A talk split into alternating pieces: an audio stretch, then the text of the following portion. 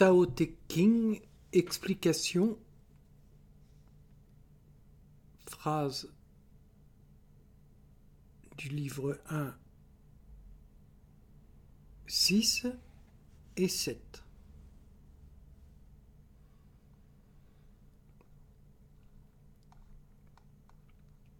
Ouvrez les guillemets. Le Tao ne meurt pas. On l'appelle la mer mystérieuse qui est à l'origine des racines du ciel et de la terre. Il est sans fin et sans paraître, toujours renouvelé, il occupe tout l'univers, il ne s'épuise jamais. Fermez les guillemets, Tao Te King, livre 1, phrase 6. Quel Dieu, mon Dieu cette phrase 6 du livre premier n'a pas besoin d'être expliquée. Ce qu'elle dit est suffisamment clair. Le Tao est infini dans l'espace et en temps. Il a tout créé. Il n'a pas de paraître. Il n'est pas un être. Jamais né. Il ne mourra jamais. Tout vient d'eux et par lui. C'est la définition de Dieu. Comment voudriez-vous que ce Dieu, tel que décrit dans le Tao Te King, ait un jugement sur les hommes en particulier, en général, pardon, et sur chacun d'entre nous en particulier? Comment voudriez-vous qu'un tel Dieu, une telle dimension infinie, décide de ce que nous pouvons manger et de ce qui est interdit de manger? Imaginez-vous cet infini s'occuper de qui couche avec qui, marié, pas marié. Toutes ces préoccupations sont celles des hommes, et pour les faire accepter par le plus grand nombre, ils ont inventé les religions pour mettre tous ces interdits, cette morale humaine, sur le dos d'un Dieu imaginaire. Mais ce Dieu décrit par les religions, comme celle du livre, est si petit, si mesquin comparé à la description donnée dans cette phrase 6 du livre premier, comme la description de la phrase 4 du même livre premier, souvenez-vous. Ouvrez les guillemets. Le Tao est un vide inépuisable, il est si profond. De lui sont sortis tous les êtres vivants. Éternellement, il émousse ce qui est pointu, dénoue le fil des existences, fait jaillir la lumière. Du rien, le Tao crée toute chose. Sa pureté est indicible. Il n'a pas eu de commencement, il est. Nul ne l'a engendré, il était là avant le Maître du ciel. Fermez les guillemets. Le Maître du ciel, c'est une allégorie pour dire le soleil. Phrase 1, 7. Ouvrez les guillemets. Le ciel et la terre durent éternellement. S'ils peuvent durer éternellement, c'est parce que leur existence n'est pas à leur seul profit. Tous les êtres dépendent d'eux. Le sage est ainsi. Il s'oublie au profit des autres.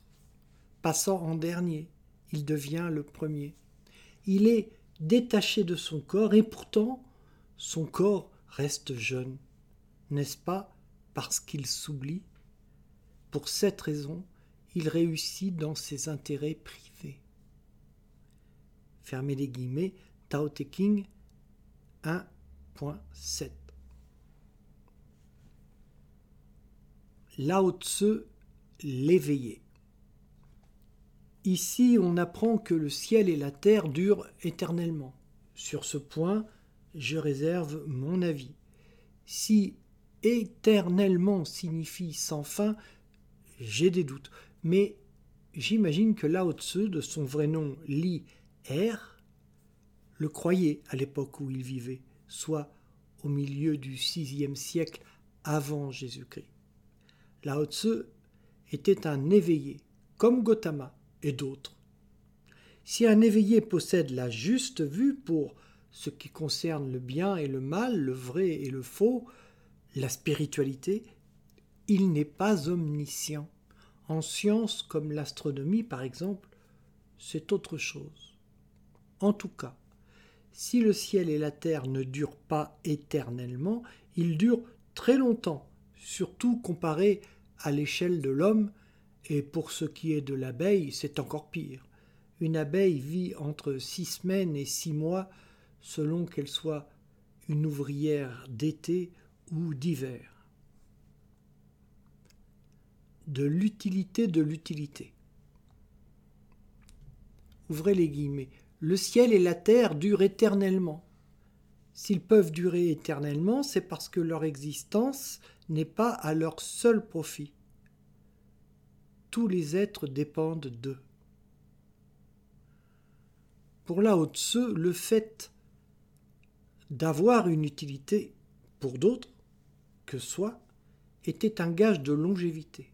C'était en fait une façon d'encourager ses disciples à assumer leurs devoirs vis-à-vis de ceux qui dépendaient d'eux. Sur la voie, un des quatre piliers de la sadhana, les angas, ne dit pas autre chose quand il met yamas en premier. Yamas, c'est le respect de ses devoirs vis-à-vis des autres et vis-à-vis de soi. Le détachement. Ouvrez les guillemets.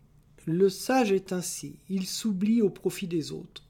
Passant en dernier, il devient le premier, il est détaché de son corps et pourtant son corps reste jeune, n'est-ce pas parce qu'il s'oublie? Fermez les guillemets. Si le sage s'oublie au profit des autres, ce n'est pas l'objectif pour le sage que les autres aient du profit par son oubli de soi. L'oubli de soi du sage est un mélange de détachement et de non-agir. Le vrai détachement, celui, c'est celui de soi, de ce soi social que l'on croit être et que les autres croient que nous sommes. Le sage met en avant le Tao et la conscience qu'il en a, plutôt que sa propre personne.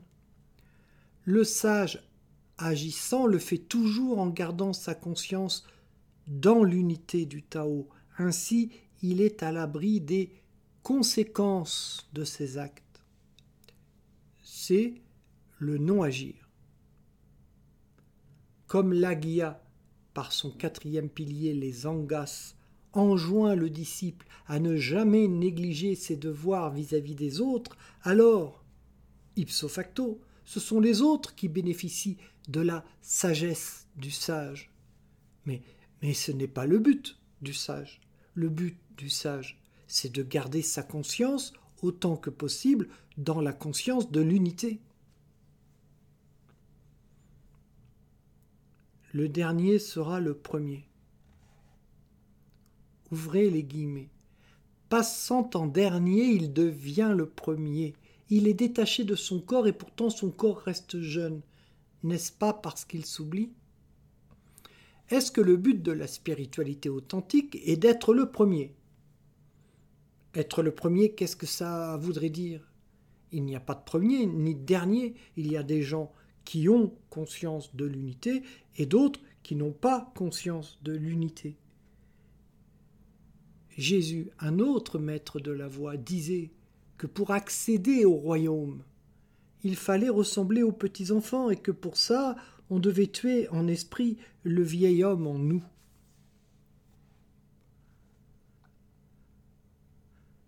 Quand la haute se parle de passer en dernier, c'est en conscience si on est le premier centre d'attention de sa conscience, si nos soucis personnels sont les premières de nos préoccupations, on ne pourra pas accéder au royaume.